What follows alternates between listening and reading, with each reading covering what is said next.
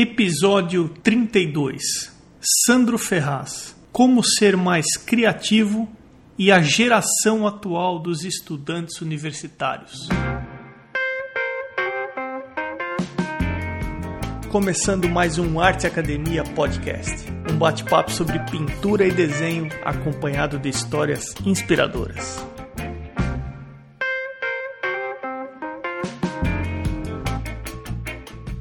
Então vamos direto para a entrevista com o convidado de hoje, Sandro Ferraz. Sandro, seja bem-vindo ao podcast.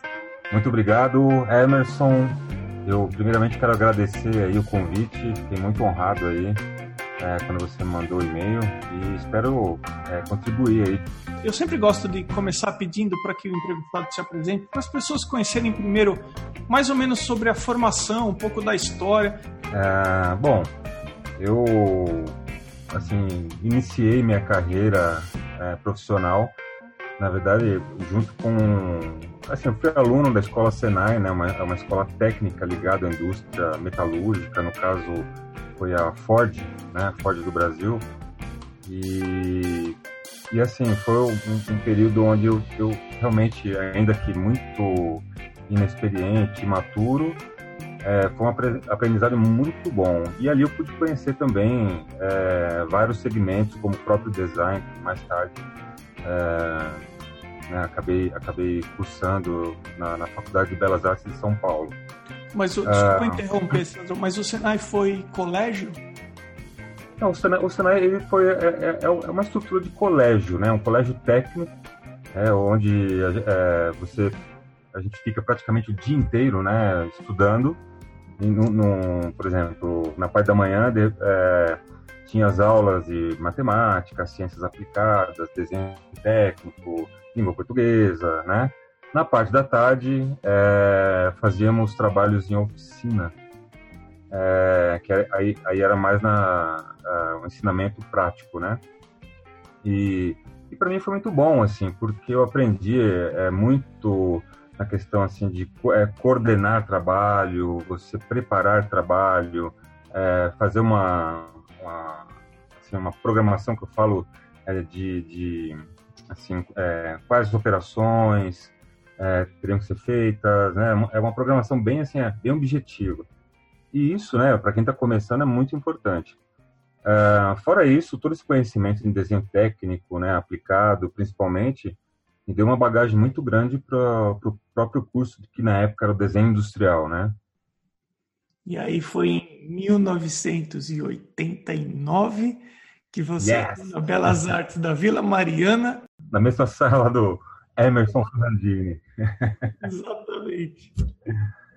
Pois é. E, poxa, e você não sabe como eu fico feliz aqui estar tá conversando com você, de, de a gente manter essa amizade ainda que distante né, isso mostra que foi um período bem produtivo ali, foi bem... Sem bem... dúvida, Sandrão, isso é recíproco, viu? E, então, e, e assim, né, eu, eu, eu, eu comecei a, a, a, a, falar da minha vida profissional aí dessa época do Senai, que praticamente foi adolescência. Mas eu guardava, assim, é, é, sentimentos né, em relação à arte, a desenho, desde os quatro, cinco anos de idade. Foi, foi quando eu comecei a, a demonstrar assim um, uma aptidão assim para essa área, né? E embora ali no, na, naquela escola técnica ali no Senai tivesse né, assim, uma abertura para isso também, não tinha mesmo assim esse viés artístico não não não, não tinha ali.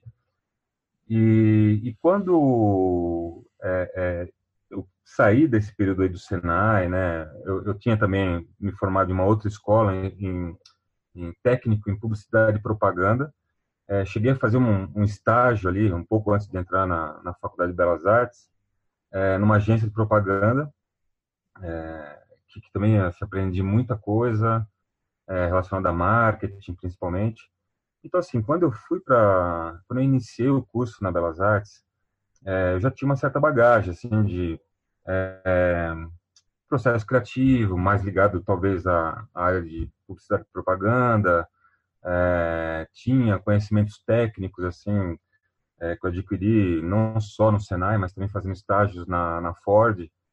Então, assim, eu me senti super à vontade com as disciplinas ali da, de, é, do curso de desenho industrial.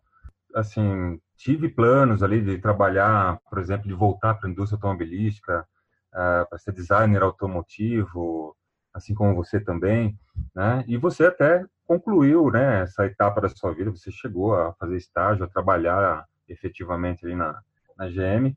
Eu fiquei mais assim fazendo cursos, né, paralelo, tal.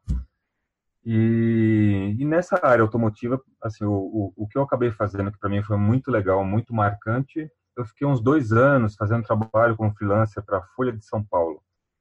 E então eu, eu integrava ali a equipe de jornalistas como designer, né? E, e, e, era uma época assim, né? Não tinha internet, então jornal, revista assim, eram os veículos mais importantes, assim, mais vistos assim para é, pelo público, né? Para adquirir é, notícias, o que estava acontecendo em vários segmentos, tal. E, e o caderno de veículos, que era um caderno da Folha de São Paulo, é, assim trabalhava em torno de revelar segredos das montadoras, o que, né, o que elas iriam lançar, por exemplo, nos próximos anos. E eu acabei fazendo esse tipo de trabalho, né, assim, com uma visão de, de, de design mesmo, é, identidade de marca. Eu estudava, né, na época eu estudava, comprava aquelas revistas importadas, estudava o que estava acontecendo na, na, nas montadoras, né, com relação às marcas, tal e aí construir um moodboarding assim até chegar em algo que eu falo, poxa, eu acho, né, que uma tendência forte da, da, dessa marca aqui lançar um modelo desse tipo. E aí eu fazia uh, os desenhos, né, os sketches, né, assim um pouco mais é, é, menos gestuais, assim, mais formais. E, e aí, né, saía na, na, na matéria meu nome junto no jornal com o desenho. Isso foi bom e foi ruim ao mesmo tempo, porque isso me deu visibilidade até mesmo para ser professor na Belas Artes alguns anos depois, mas me assim praticamente me impediu de, de ingressar na GM. Né? Eu, eu, tive uma entrevista lá com os designers, gerentes e dois diretores, e um dos diretores reconheceu meu, no, no meu portfólio que parte do, do meu trabalho era para a imprensa, que ele, ele falou que acompanhava direto o que saía e tal, né? E ele ficou com muito medo, assim, de me colocar lá, né? E, e aí eu, eu acabei não entrando.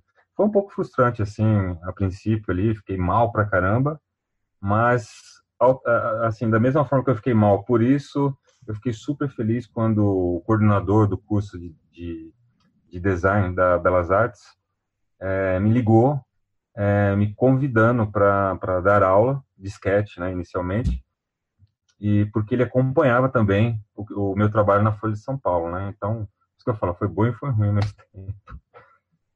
Eu acho que tem algumas coisas na nossa vida, se não forem todas as coisas, que é, quando acontece a gente não consegue entender o significado daquilo. A gente não Exato. tem ainda capacidade de entender o que, que aquilo significa para a gente mas a gente só vai entender o porquê que aquilo aconteceu lá na frente, na é verdade. É isso mesmo. E, e, e, isso é uma constante, né? Ô Sandro, aí você começou a dar aula na Belas Artes. É, eu acho que foi mais ou menos um ano antes do que eu comecei. Mais ou menos por aí. Eu, eu acredito que sim. Foi no, em, no, em 1995. Tá, é, eu entrei na Belas Artes como professor em 96, exatamente. Nós cursamos após na São Judas juntos, então a gente tem a mesma escola não só na graduação, como na pós-graduação. Eu estou deduzindo que você tem o que, uns 25 anos em sala de aula? Isso aí, isso aí.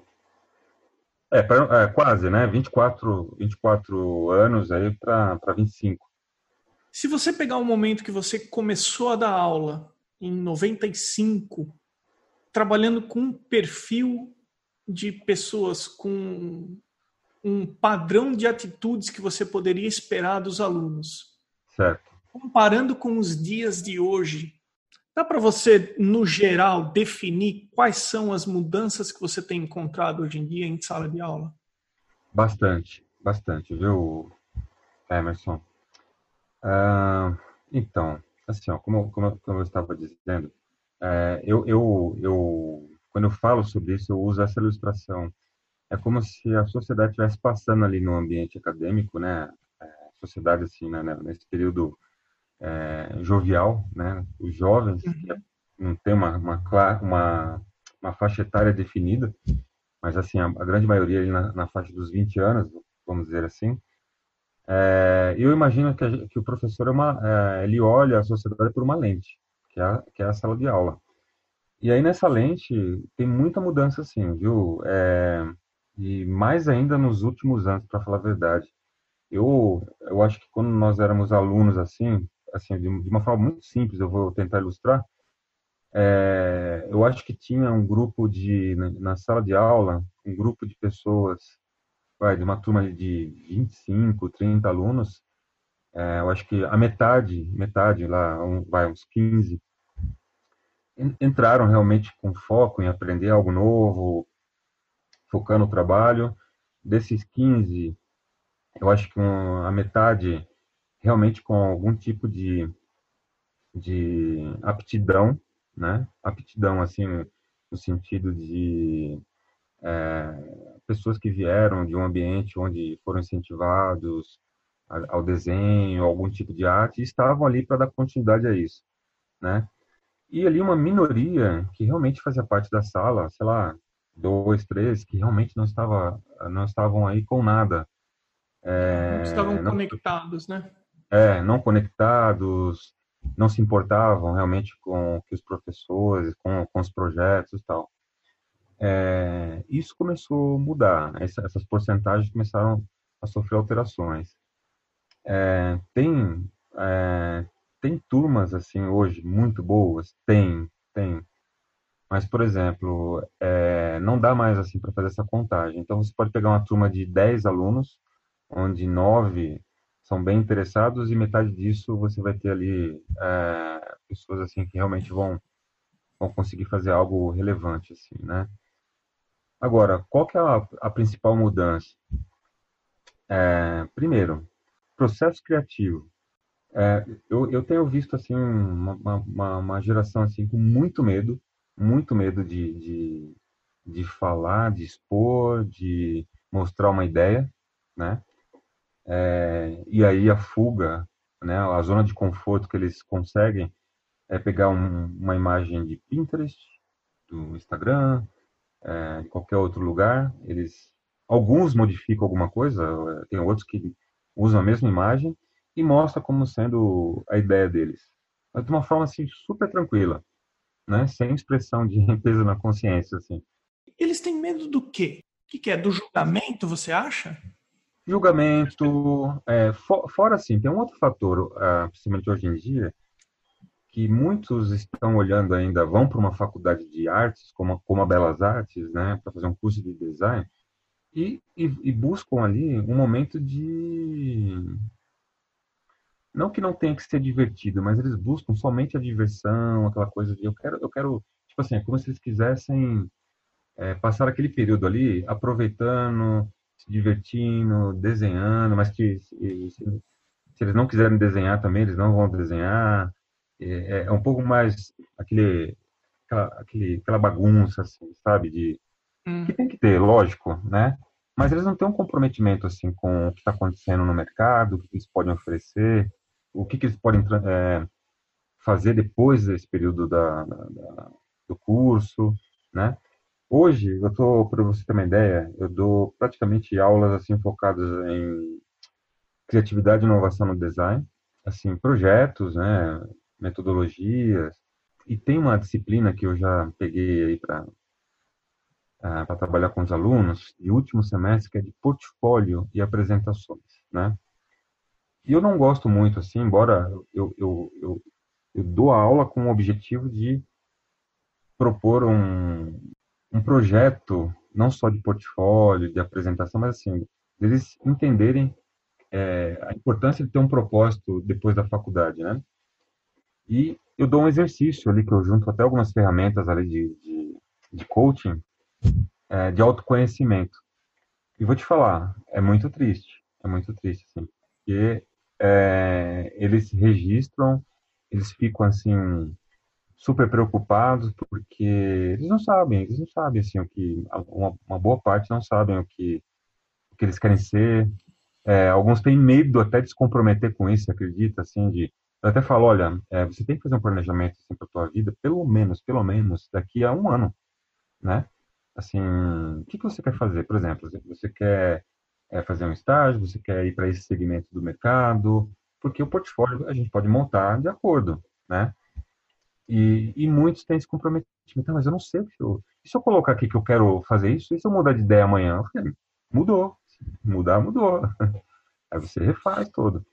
Você comentou sobre o, o, Pinterest e pegar uma foto do Pinterest e editar um pouco e apresentar como tivesse, como se tivesse sido a autoria da pessoa, ou alguns nem sequer têm esse trabalho e apresenta só dá um print screen ou então faz o download da foto e apresenta para você. E aí você me dá um gancho para fazer um comentário de que maneira isso acontece nas artes visuais, porque acontece e acontece bastante também. Muita gente usa o Pinterest para pegar uma imagem de referência.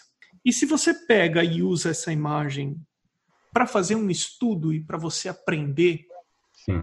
ok. E se você pegar essa imagem para fazer alguma coisa tentando passar a ideia que é de sua autoria, mesmo que você pegou aquela imagem e você retrabalhou aquela imagem, uma parte do processo você está pegando de alguém.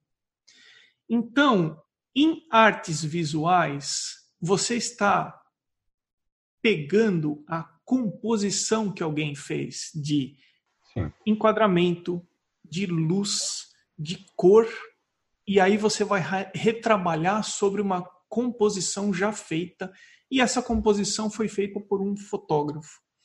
Então, é, uma coisa que bate-se na tecla muito forte aqui onde eu estudo é que você precisa ser responsável ou você precisa assumir a responsabilidade da sua criação desde o primeiro momento. Sim. E isso dá trabalho você sair com a sua máquina e construir a foto, ou então você montar uma composição e pintar a partir daí. Então, independentemente da área, eu acho que precisaria ser falado que se você utiliza uma imagem e você retrabalha essa imagem, o processo todo não pertence a você. Sim e você não criou a sua, né? Assim, que é o principal problema que eu vejo. E isso que você falou, eu até comento em sala de aula, né? Eu uso é, como processo criativo, eu, eu, não, eu não dispenso essa possibilidade de consulta, né? Mas eu falo de fazer o estudo reverso, né? É, com, qual que é o olhar do, do artista ou do designer em cima daquela, daquela obra, né? E aí tudo bem, se você entende qual é o processo, aí você vai até eh, vai se servir, né, dessa é, metodologia, de, dessa reflexão do artista. Mas não é o que eles fazem, não. É bem isso que você falou. É, é, se apropriam é, do método, do, do, olhar, de tudo, né? Assim. Aproveitando essa sua experiência dentro de sala de aula, e você trabalha com um público que entrou na faculdade para trabalhar com criação e tanto arte quanto design trabalha com criatividade de uma maneira geral, onde você acha que é o maior erro que essas pessoas estão cometendo no processo de aprendizagem? Olha, é, eu vejo até assim, né, do, dentro do que a gente estava falando, né, que eles acham mais confortável copiar do que tentar fazer, ainda que errem, é, é que eles não têm, eles, eles não desenvolvem uma percepção. E essa percepção, na verdade, eu vejo como um problema maior, assim como falta de empatia até. É, eles é, têm uma, um, eles têm um, um problema. Acho que é o maior problema hoje é, dessa geração é não conseguir olhar para a diversidade, embora eles falem muito de diversidade. Né? Então, por exemplo, você passa um tema para eles trabalharem, é, como desafio, né? Briefing. É, poxa, eu tenho certeza que você também já, já trabalhou em cima de briefing que, que não, não, não era condizente com, o teu estilo de vida, com você. Mas é um desafio. Eu acho que aí está o, o, o desafio de, de, do designer, do artista, né? É, e aí, muitos já falam de cara, ai, não gosto, ai, que chato, ai, não quero, né? É, se eles estão fazendo alguma, algum trabalho, é, e assim, você vai lá para fazer uma análise, fazer uma crítica ali, construtiva para ajudá-los, é comum eles rejeitarem de cara a sua ideia, o que você fala, para melhorar a ideia deles, né? E então assim, e, e como a gente, principalmente hoje, né, e dentro dessa metodologia do design, a gente tem a primeira fase que é de pesquisa, onde você tem que você tem que usar de uma ferramenta de empatia para entender o que o usuário realmente necessita, o que o que é desejo do usuário, né? É, só que para essa geração, para essas pessoas, isso não existe. Você passa o tema e eles já querem sair desenhando, já querem, né, do, do jeito deles. E aí um outro ponto forte de levar também é, entendimento de neurociência para dentro de sala de aula, é, para eles entenderem que é fácil, não só eles, como todo mundo, usar um processo de memorização e não de imaginação, sem saber. Né? Então, quando, ó, quando eu pego, por exemplo, eu sou um aluno dessa geração, o professor passa um tema e eu nem sequer paro para pensar, é, para pesquisar né, os tópicos que envolvem aquele problema, e já começo a, a pôr no papel, a chance de eu estar usando uma memorização, e isso inclui Pinterest é, e qualquer outro, outra imagem que eu tenha visto, é muito, muito é, certo que isso pode, pode acontecer. Então, quando a gente desenvolve um, um processo, né, de uma metodologia que a gente tem que muitas vezes ampliar a percepção de um problema, é, assim, percepção da sociedade. É, eu estou meio que zerando ali, né, meu, a, a minha mente para que algo novo entre, né? E, e, esse processo é muito difícil para eles, assim, né? Então, a, por isso que acaba sendo, como você falou, é um processo mais trabalhoso e eles vão para a zona de conforto, que é trazer aquilo que já está pronto, né? E, então eu vejo esse problema de falta de percepção, né, e praticamente de empatia como um, um grande problema. É, então, aproveitando que você está falando sobre criatividade e as pessoas que ouvem aqui o podcast, em algum momento do processo, eles precisam trabalhar com criatividade. De que maneira a gente pode ser mais criativo?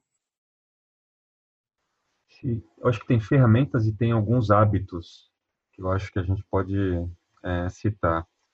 É, como, como hábito, né? Assim, eu acho que alguns entendem hábito de uma forma diferente, mas assim, pra, eu vou falar o que, o que eu entendo como hábito e é o que eu pratico para mim, inclusive. É, eu, eu sou extremamente curioso, né? Assim, é, nessa curiosidade, muitas vezes, pessoas de outras áreas, por exemplo, querem mostrar coisa para mim, ou eu fico sabendo, eu quero ir lá ver como que é. Não importa se é área médica, se é área de é, zoologia, é, eu, eu tento ampliar o máximo, assim, e eu sempre trago alguma coisa, algum conhecimento. Né? Então, acho que ampliar os horizontes, eu acho que é uma, uma dica é, importante, que seria essa, essa curiosidade. Segundo, é, assim, eu acho que parar de só é, olhar, né? Passar o olhar pelas coisas e a gente tem que ver mais, né? Então, aí eu estou falando de percepção, é perceber mais as coisas, né? Ter essa paciência, né? Esse momento de, de entendimento, né? Uh, outro ponto, né? Parecido com esse, que é o ouvir mais também, né? Eu acho que isso é muito importante. E por último, eu faria que em termos de hábito, é, é assim, to, to, todos nós, né? Todos nós somos criativos, na verdade. A criatividade é, é uma habilidade humana. É, todo mundo tem ideias. Eu acho que o problema não é a ideia em si, mas é o bloqueio, né? É o julgamento dela. Então, eu acho que é, não ficar julgando e colocar no papel, colocar inicialmente no papel, registrar as ideias, né? Eu faço isso via celular, pode ser a coisa mais boba, até, até eu também passo por esse processo de julgamento, é, mas eu, eu anoto e, e coloco em, algum lugar essa ideia. É, muitas delas é, já viraram curso, já viraram parcerias, né? Então, eu acho importante a gente ter esse registro, né? Indo mais além, se puder até criar um painel visual para essas ideias de tudo, né? Realmente, assim, em algum lugar da casa ou do escritório, criar um painel visual que é a sua mente. Né? Então, assim, pulverizar ali o que está acontecendo e não só colocar novas informações, como tirar informações né, ali que não estão acrescentando. Então, esse exercício eu acho que é bem legal, assim, para estimular a criatividade. Como ferramentas, é, então, e aí como ferramentas, eu acho que tem assim, puxa, dependendo do tipo de trabalho, tem ferramentas muito legais, assim, por exemplo, para design, acho para é, algum projeto artístico. Eu, eu é, tenho até, sabe, alguns trabalhos que eu tenho feito, assim, por exemplo, eu, eu, eu tenho feito uns trabalhos muito legais, assim, sabe, Emerson, é, com a Danone, é, de Open Innovation, assim, Danone, é, é, grupo PepsiCo, é, entre outras aí. A, Danone quis que a gente fizesse conceitos de embalagem, não a finalização da embalagem, mas conceitos, e, e desenvolveu um concurso interno de grupos, principalmente o, assim, grupos do pessoal de marketing, e, e, e assim, a, a, ideia é que eu, né, acabei levando mais um amigo, é, nós dois, assim, éramos integrantes de todos os grupos. Qual era o trabalho? A gente tinha que ouvir as ideias, a gente tinha que interpretar, né? É, então a gente conversava com, com, pessoas do escritório, depois, gente, por exemplo, na Danone nós tivemos que ir para a fábrica e ouvir o cara que que estava na máquina lá fabricando, selando lá, né, as embalagens, tal, não sei o quê. Ou seja, é, por isso que eu falei de percepção, ouvir. É, foi um processo tão legal, tão legal assim, sabe? E, e aí você vê tanto o cara lá da, da indústria, da, que trabalha na máquina, muitas vezes, tendo é, um pouco de medo de expor a ideia, até o diretor da empresa, né? E muitas vezes falando besteira também, né? E então assim todo mundo tem esses medos é, de, de, colocar de colocar as ideias em prática, né? Por isso que dizem que a a criança ela aprende rápido, ela não tem vergonha do que ela faz, né? Pô, enquanto criança a gente brinca, a gente fantasia, imagina, até se machuca por conta porque acredita tanto na imaginação que acaba pulando de um lugar para o outro achando que vai voar. Acho que os principais críticos somos nós mesmos, né? Eu acho que a gente poderia de repente repensar se eu sou um adulto e eu não repreendo uma criança para não gerar nenhum tipo de bloqueio e deixar com que ela desenvolva a confiança de fazer as coisas que ela acredita, sem julgamento, eu poderia usar esse mesmo julgamento comigo mesmo, né? Com certeza, com certeza, com certeza. Eu, eu, eu não tenho filhos, mas eu tenho sobrinhos, assim, de várias idades, inclusive, né? E, eu gosto de brincar, assim, sabe? É, sentar no chão e e, e me entregar ali. E eu estava observando o outro dia com a, minha, com a minha sobrinha de seis anos, é, que é engraçado, e ela é super ativa, tal, assim, e ela gosta de fantasiar, de, de a gente incentiva ela ao máximo, assim, né? Ela, ela, brinca, ela faz teatro, e quer que todo mundo participe e tal, é muito divertido. E o outro dia, é, ela quis que eu pintasse, que eu desenhasse pintasse com ela lá uns personagens, tal, não sei o quê. E ok, então eu comecei, e aí ela quis que eu desenhasse, e ela falou, então você desenha e eu pinto, tá bom.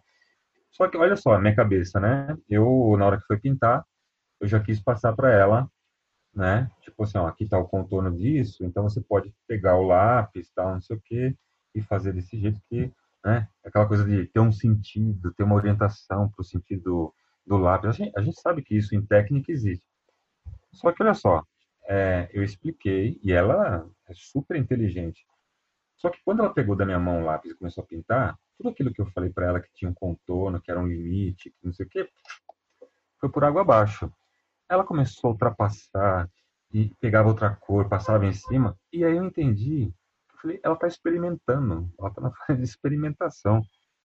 Deixa eu compartilhar com você uma experiência que eu tive aqui. Você falou que ela está na fase de experimentação, né? Fazendo um paralelo a isso, eu, eu tive uma, uma aula em que nós fizemos uma visita a um lugar, eu acho que foi o lugar mais impressionante que eu já conheci aqui nos Estados Unidos até hoje, voltado à arte. A gente foi uma cervejaria enorme que foi fechada e os donos eles gostam muito de arte, então eles eles dividiram a fábrica em estúdios e é uma grande, uma enorme comunidade de artistas vivendo lá e produzindo em downtown Los Angeles.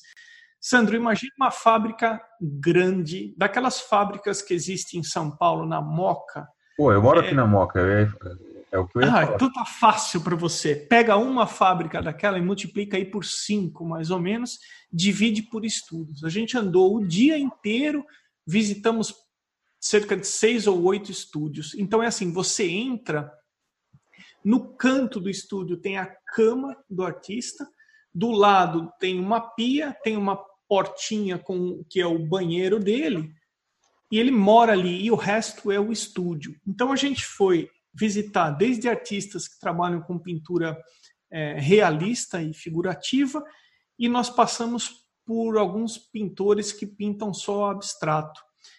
E aí, é, esse pintor foi tão forte, assim, é, ele me marcou tanto porque ele começou a, a falar para gente, contar para gente, e ele, ele tentou falar e explicar como era o processo criativo dele, mas ele era tão movido à emoção, é, ele exalava a emoção assim, e ele só falou, em um determinado momento, ele falou assim, ó, eu não sou um pensador, eu faço, eu não penso, eu simplesmente faço. Eu tenho uma emoção, eu começo a me conectar com as cores e eu vejo é, de que maneira eu posso fazer uma extensão da minha emoção registrando através de gestos num plano que é a tela que eu uso.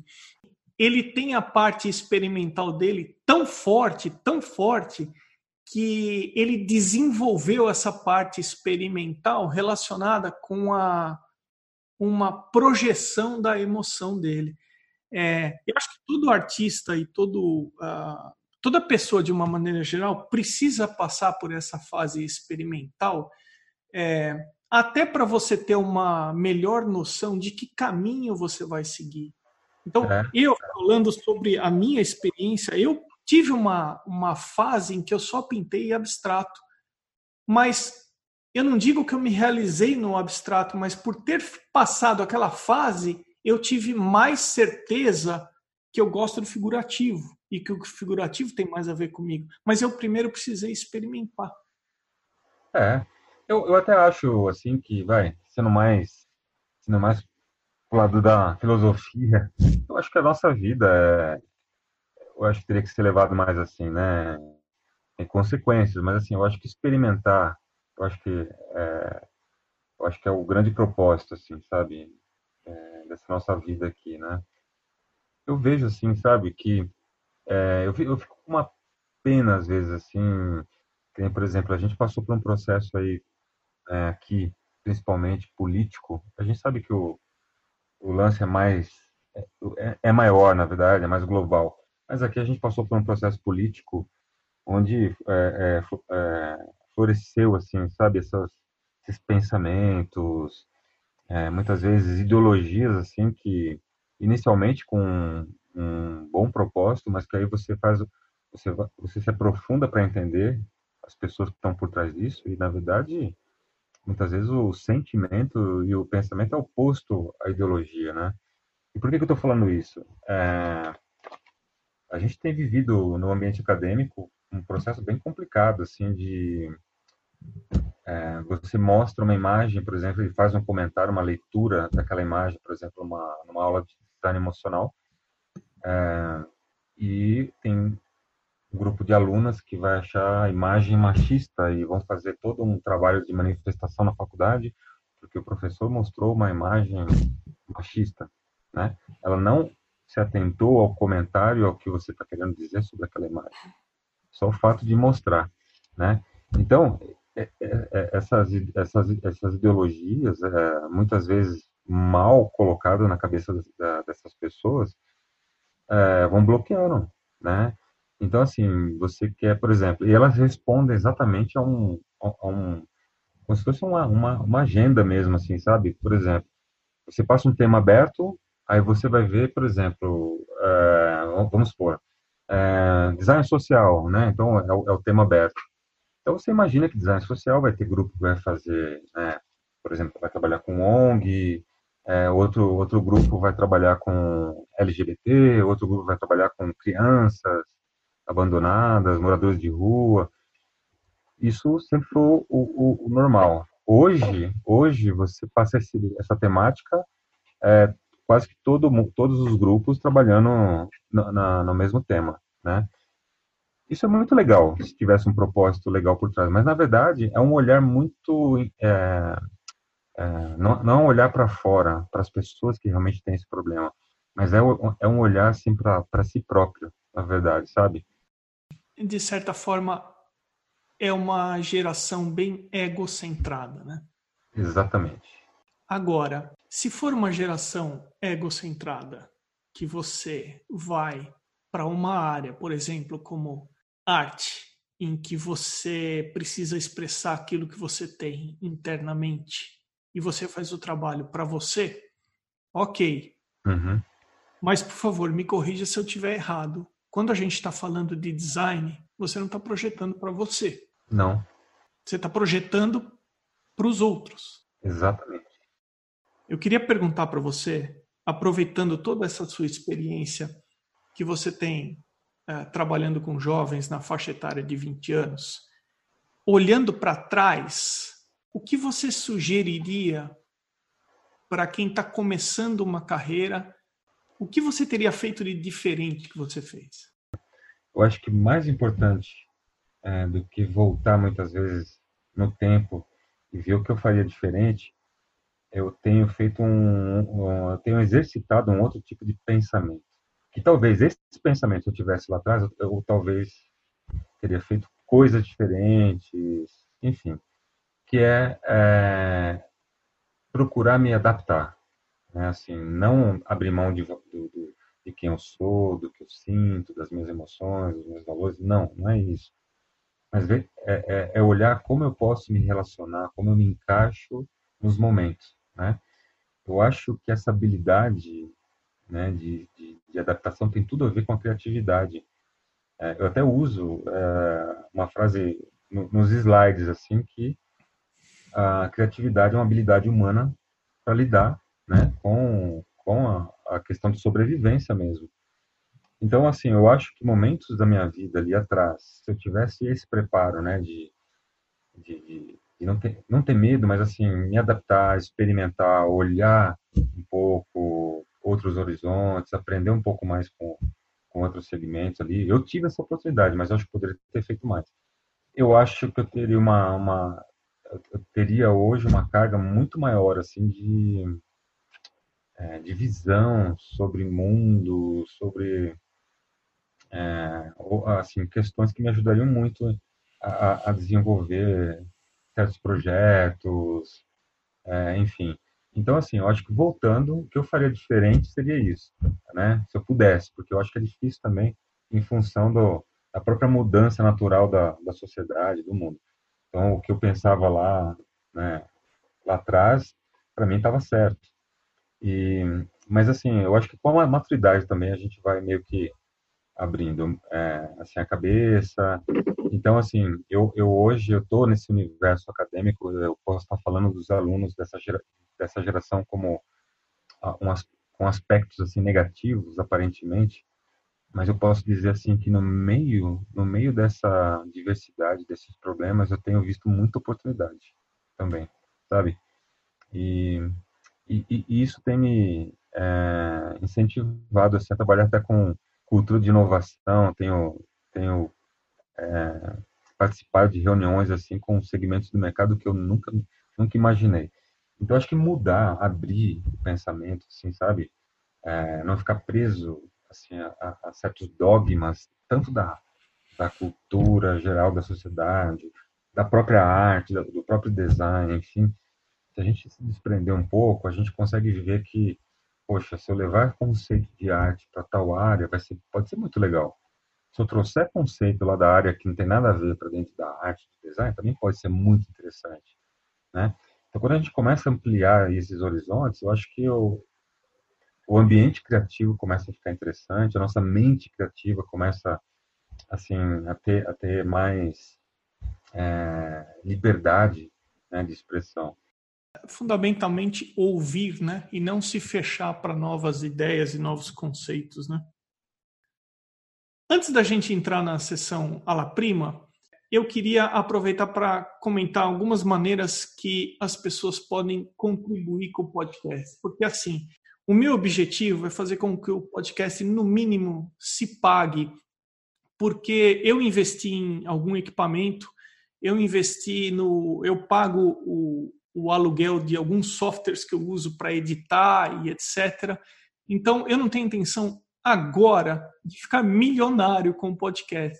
Mas eu criei no site Apoia-se um, algumas opções para as pessoas apoiarem o trabalho que eu faço. Então, se o podcast de alguma maneira está trazendo uh, informação interessante, se as pessoas estão aprendendo, se elas estão conhecendo profissionais interessantes, uma maneira de retribuir isso pode ser contribuindo com cinco reais por mês no Apoia-se, em que em troca eu divulgo o perfil da pessoa aqui no podcast. Ela escolhe uma rede social, me manda ó, no Instagram e eu coloco que ela é apoiadora do podcast. E também eu estou abrindo espaço no meu tempo aqui para algumas mentorias. Então, se a pessoa está meio perdida e não sabe que caminho seguir, se a pessoa quer informações sobre, de repente, como estudar no exterior, ou então se ela acha que ela precisa de algum apoio técnico na pintura, no desenho, na arte que ela está desenvolvendo, tem opções no site Apoias também, 10 reais por mês ou 25 reais por mês, em que eu dou o meu tempo da mesma forma que a gente está conversando aqui na entrevista, através de um chat na internet. Então, eu agendo um tempo para ter uma relação com essa pessoa, para fazer uma mentoria mesmo. Então, eu queria deixar aqui registrado que tem algumas maneiras das pessoas apoiarem o podcast. Indo até o arteacademia.com.br, lá tem um link, apoie o podcast. Então, você é direcionado para a campanha do Apoia-se e pô, considere contribuir com o podcast de alguma forma. Quem sabe eu consiga fazer com que o podcast se pague. Né? Sandro, vamos para a sessão à la prima agora. Bate bola. O que, que não pode faltar na sua geladeira? Na minha geladeira? Hoje água de coco.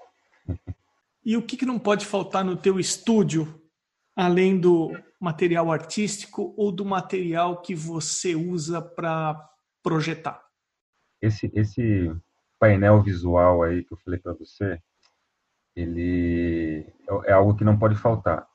Qual artista, ou no seu caso, qual designer você gostaria de conhecer ou ter conhecido?